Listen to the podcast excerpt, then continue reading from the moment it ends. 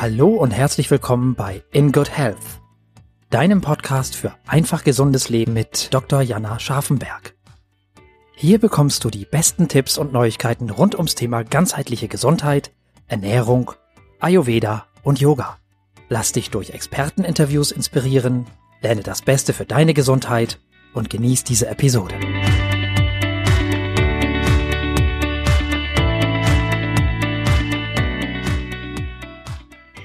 Hallo ihr Lieben, ich freue mich, dass ich heute wieder ein ganz spannendes und wunderbares Interview habe mit einer Person, mit der ich ganz besonders gern spreche, wenn es um Ayurveda geht, weil da immer sehr, sehr inspirierende Gespräche dabei rauskommen. Und zwar ist das die liebe Karina Preuß. Einige von euch werden sie ähm, wahrscheinlich kennen. Sie ist die Geschäftsführerin des wunderschönen Ayurveda Parkschlösschens. Und heute werden wir gemeinsam einen Teilaspekt der ayurvedischen Ernährung anschauen und zwar, wie dies im Zusammenhang mit einer veganen ähm, Lebensphilosophie gelebt werden kann.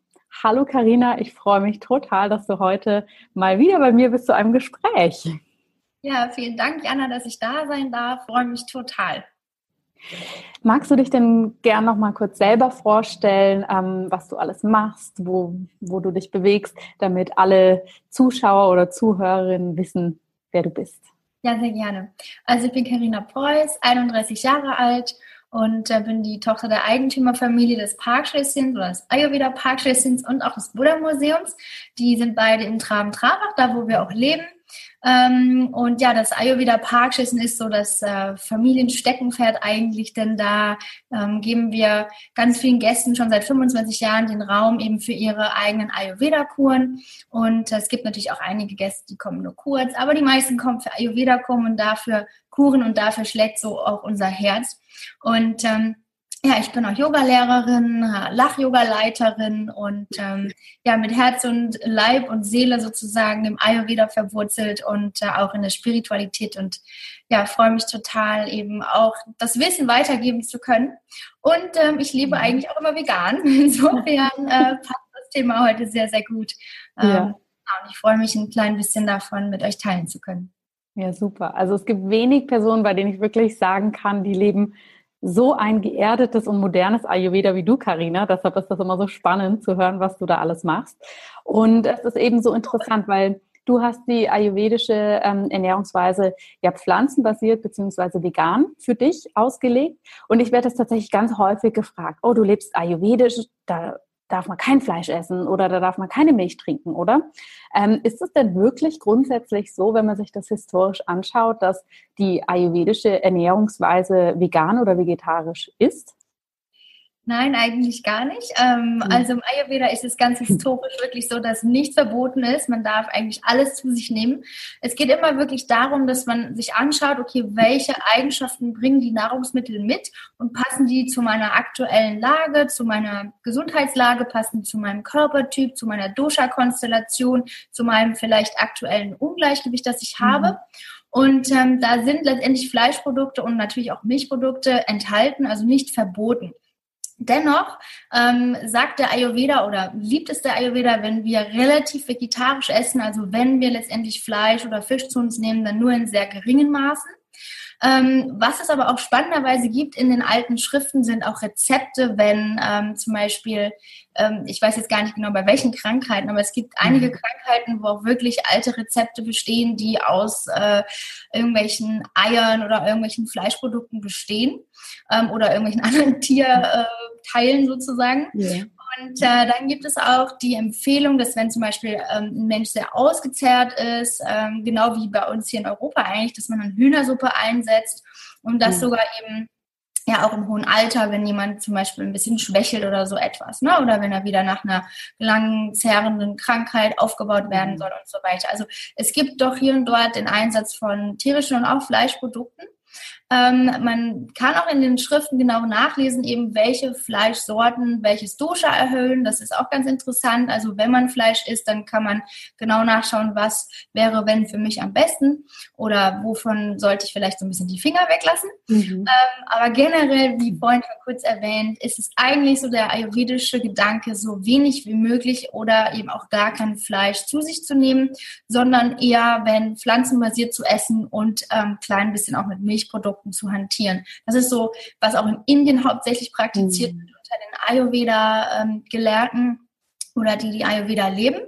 Ja, mhm. und ähm, dann weiß ich auch schon, was die nächste Frage ist. Da möchte ich direkt Genau. Das ist natürlich schon vorher ein bisschen zugeschickt. Und ähm, genau, die Frage ist natürlich auch, warum oder wie setzen wir das nämlich heute um? Denn ganz klar ist einfach die Milchprodukte, die es früher gab, ja, die waren früher im alten, alten Indien, also in den Urzeiten des Ayurveda vor vielen tausenden Jahren natürlich von einer ganz anderen Qualität mhm. als heutzutage. Ne? Ja. Also damals hieß es, man soll oft Kuhmilch essen äh, oder auch viele Milchprodukte zu sich nehmen. Natürlich, die haben immer Frischmilchprodukte gehabt, also sowas Gruyère oder Parmesan kannten die nicht in Indien, kennen die auch heute doch nicht, mhm. außer ähm, genau.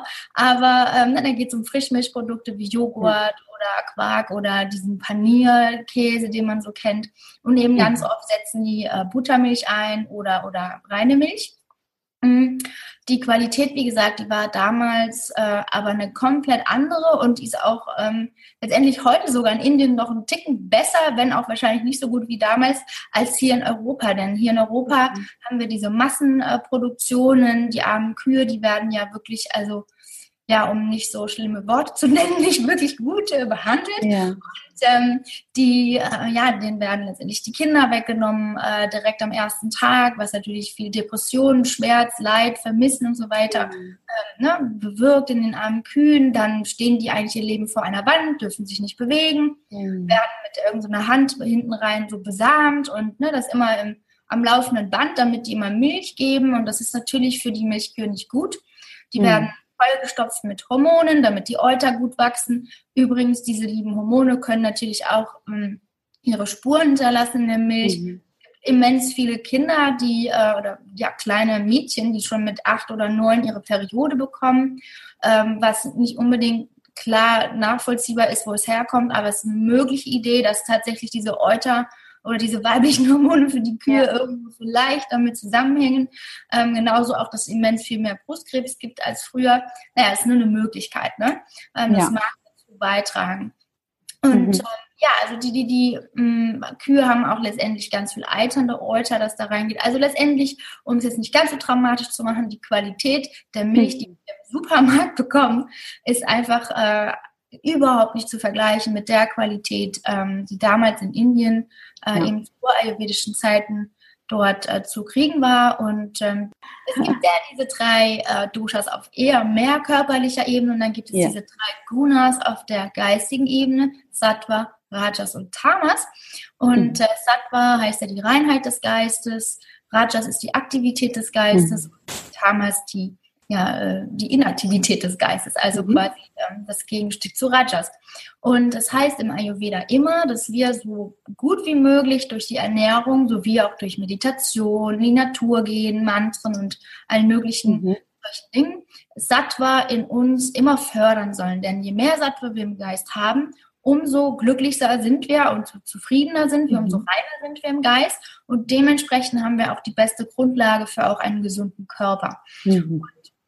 Ja, die Ernährung spielt ja sehr viel rein auch auf diese Ebenen, also auf die geistige Ebene. Das ist etwas, was im Ayurveda immer schon existiert hat, worum man immer schon wusste. Ähm, ist nicht mhm. ganz so in der modernen Welt ähm, ja, etabliert, jedenfalls noch nicht. Ich glaube, das kommt jetzt langsam. Ähm, auf jeden Fall, worauf ich hinaus möchte, ist, dass eben Milch ganz offiziell damals ähm, zu urayurvedischen Zeiten und auch in den alten ayurvedischen Texten als sehr sattwisch, also sattva mhm. fördernd eingestuft war. Mhm. Und ähm, wenn wir uns aber diese Milch von heute anschauen, es sei denn, ihr habt eine eigene Kuh oder äh, euer Nachbar und der, der, geht mit der um wie mit einem Hund, ja, also so richtig liebevoll. Ja. Ähm, oder äh, ihr habt einen Demeterhof, wo ihr wisst, okay, da ist die Kuh wirklich heilig und äh, der wird ganz wenig nur abgezapft mit viel Liebe und so weiter. Ja. Ähm, dann ne, alle anderen Milchsorten oder die meisten, äh, die man so bekommt, wie gesagt, die sind einfach vom Sattva-Level her überhaupt nicht mehr so mhm. zu vergleichen mit, mit dem Urgedanken der Milch, ähm, wie es in der ayurvedischen Lehre niedergeschrieben worden ist. Mhm. Ja. Insofern, man muss wirklich immer hingehen, auch bei allen Dingen, die in alten ayurvedischen Texten stehen und die ayurvedischen Prinzipien anwenden auf die moderne Zeit und auch einfach schauen, was passt denn dann noch? Ja, also ja. ist auch mit dem Weizen als kurzes Beispiel. Das steht auch in den urayurvedischen Texten als eigentlich gesund. Mhm. Super für das Vata-Dosha und so weiter drin. Aber heute mit diesem immens x-fach erhöhten Glutenklebeanteil äh, stimmt es einfach nicht mehr. Ja? Ja. ja. Auch mit der Milch muss man genau schauen und dementsprechend auch allen Milchprodukten, was macht laut der ayurvedischen Denkweise mhm. Philosophie wirklich Sinn und nicht einfach mhm. abgeben äh, von den Texten von vor ein paar tausend Jahren. Ja. Ja, insofern. Ja. ja, das finde ich ganz, ganz wichtige Punkte, die du sagst. Ne? Ich möchte die gerne nochmal zusammenfassen. Also das eine ist so der qualitative Aspekt, dass wir einfach die Produkte nicht mehr in der Qualität ähm, haben im Normalfall, wie sie damals im Ayurveda eben ausgelegt worden sind. Ja, gerade sagen wir mal, wenn wir uns auf die Milch beziehen, war das ja die Milch äh, oder die Kuh als heiliges Tier und ähm, ja auch spannend, wenn man eigentlich nämlich die ganz uralten Rezepte anschaut, dann sind es ja wirklich minimale Mengen, die da verwendet werden. Und auch mein Ayurveda-Arzt sagt immer, die Milch ähm, bei Ihnen in der Familie wurde eigentlich nur aus medizinischen Gründen eingesetzt und dementsprechend auch von der Menge her.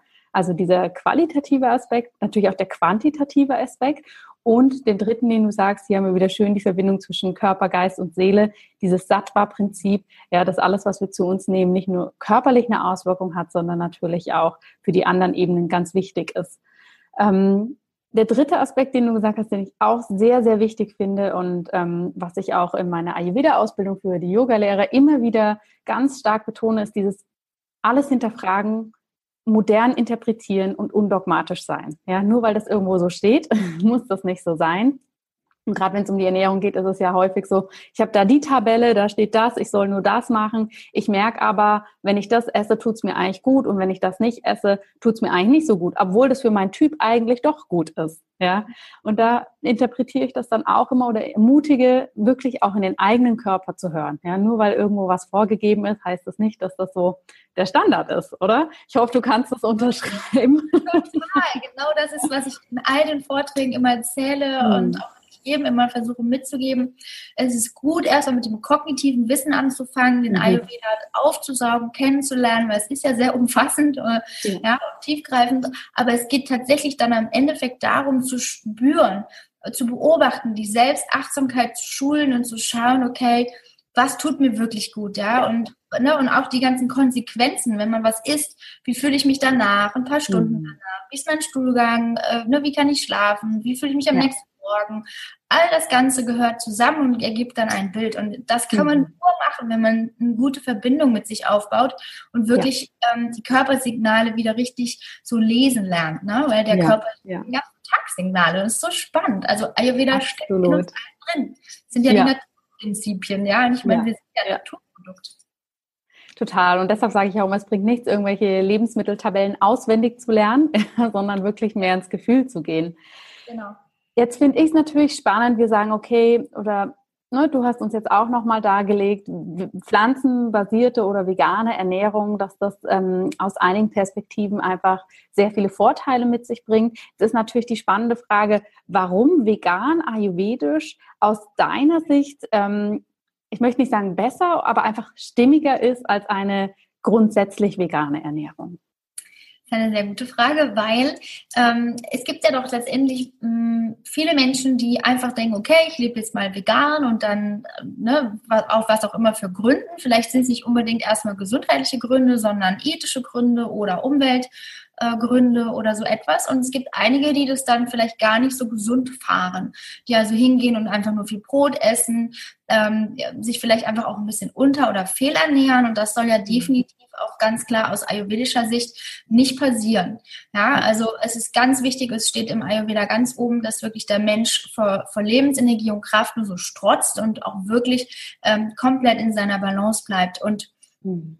Ähm, der andere Grund ist natürlich, wenn man so ein bisschen ayurvedisch einsteigt, ist, dass natürlich jeder Mensch einfach auch eine andere Grundkonstitution hat und anders verdaut. Also jeder Mensch so individuell aufgestellt ist, dass er wirklich mhm. auch schauen sollte, nicht, äh, okay, was ist so die generelle vegane Ernährung? Viele essen irgendwie viel Salat äh, ähm, oder schauen zum Beispiel jetzt gar nicht eben auf ihren Verdauungstrakt und, und essen einfach irgendeinem Vegan-Guru nach oder, ne, also, also denken mhm. sozusagen gar nicht an sich erstmal, sondern machen einfach die vegane Ernährung, äh, was auch immer, oder aus irgendeinem Kurs oder so etwas. Aber das Wichtige im Ayurveda ist ja wirklich immer zu schauen, wie geht's mir, beziehungsweise wie funktioniert mein Körper, wie ist meine Individualität, wie funktioniert vor allem mein Verdauungssystem.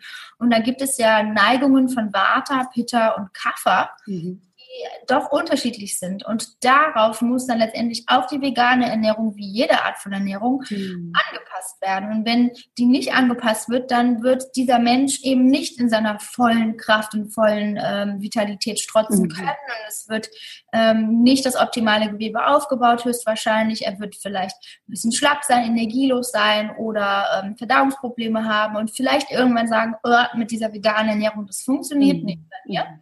Ja. Aber ja, es kommt dann öfter mal ja. zuvor. Aber wenn man wirklich auch, ähm, wie gesagt, auf sich selbst erstmal achtet und dann genau schaut, was passt denn jetzt zu mir von der ganzen veganen Palette, mhm. ähm, mhm. dann ist es eine noch viel stimmigere Sache, als einfach nur vegan pauschal zu essen. Ja, also spannend, dass du das sagst, weil das erlebe ich auch häufig bei meinen Klienten. Die kommen und sagen, puh, jetzt habe ich mich zwei Jahre vegan ernährt und für mich geht das gar nicht. Ich bin so schlapp.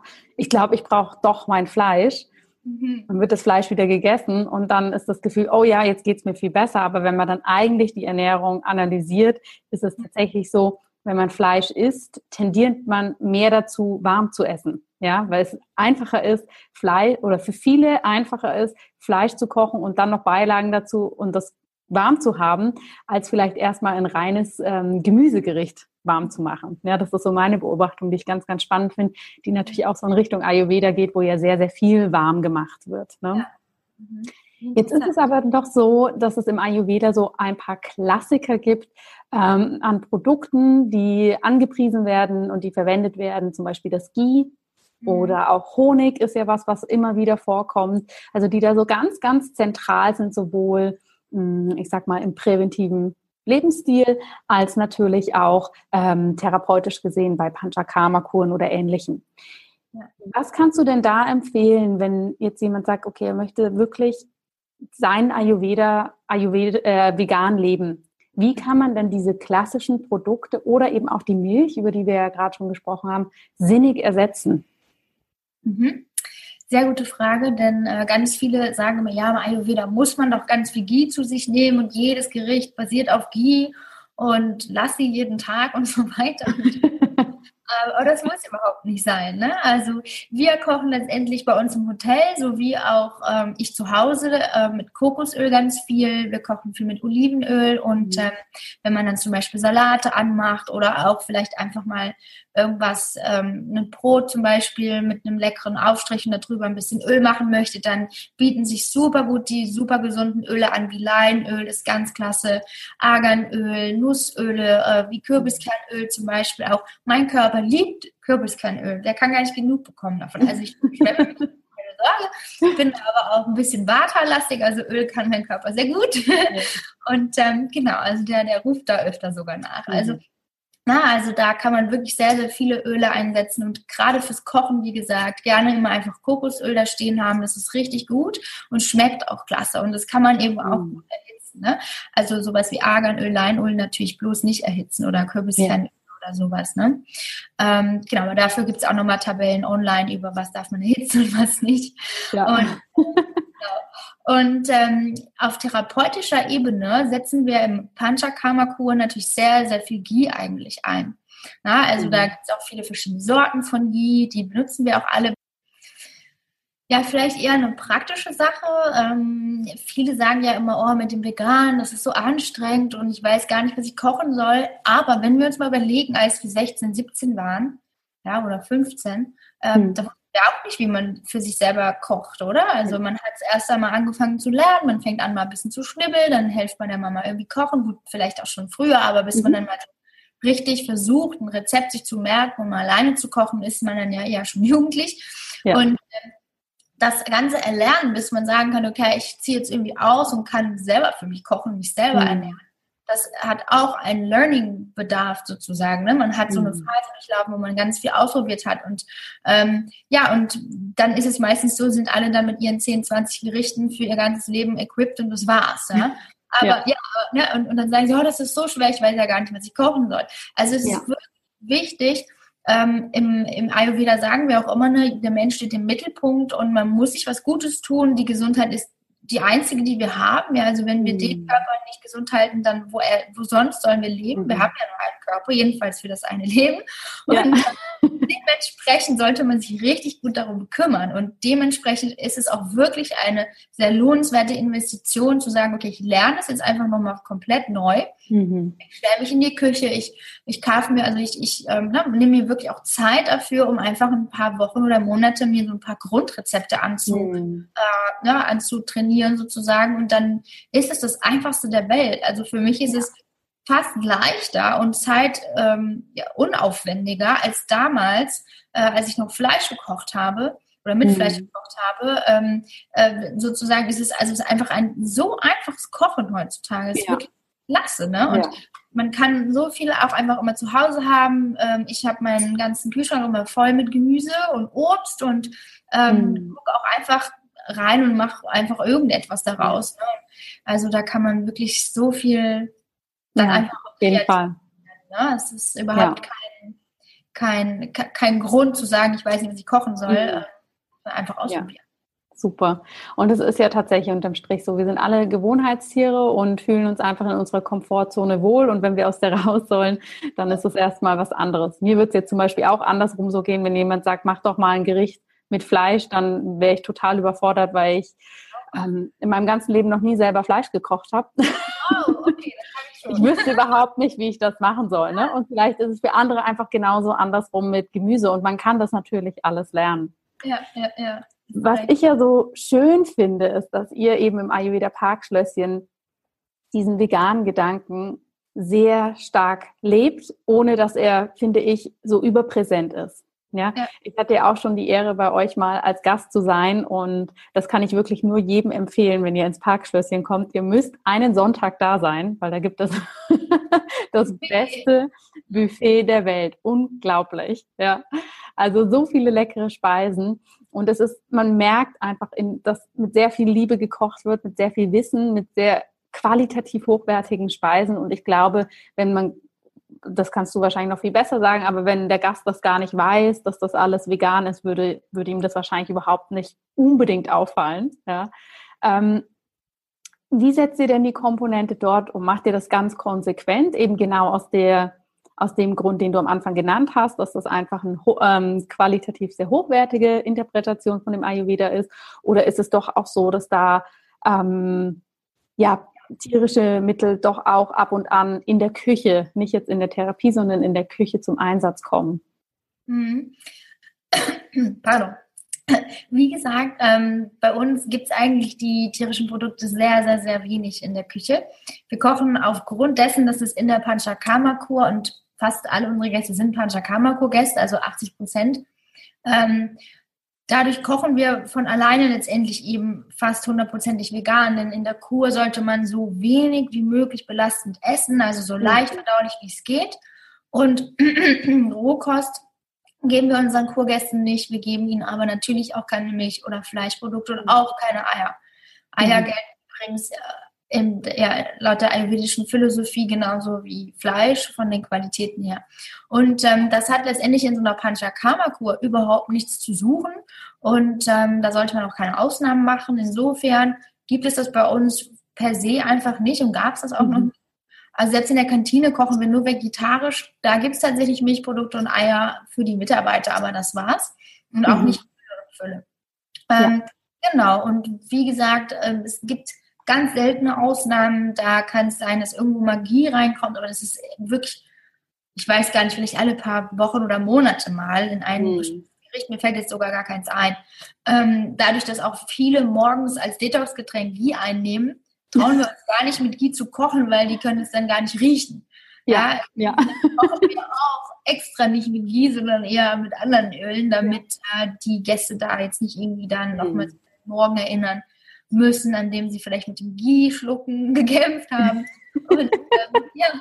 und Honig, da gibt es tatsächlich ein Dessert, das ist Avocado-Mousse, super lecker. Da wird es manchmal eingesetzt, aber in den meisten Fällen nehmen sie auch Agavendicksaft. Mhm. Also ich weiß, einer unserer Köche, der ist jetzt aber auch nicht mehr da, der hat es am liebsten immer mit Honig gemacht. Also mhm. das ist super seltener Fall. Und ja. wenn wir ein oder zwei Veganer in unseren Gästen haben, dann kochen wir sowieso alles vegan, weil dann müssen ja. die ja, ne, können sich entscheiden, nehme ich jetzt Agavendicksaft und oder nehme ich Honig. Und in dem Fall, wenn sie das äh, Avocado-Mousse zum Beispiel machen würden mit Honig, müssten sie für die Veganer extra Desserts machen. Also dann nehmen sie gleich Agavendicksaft äh, ne, mhm. ne, und so denken die dadurch dann auch einfach praktisch.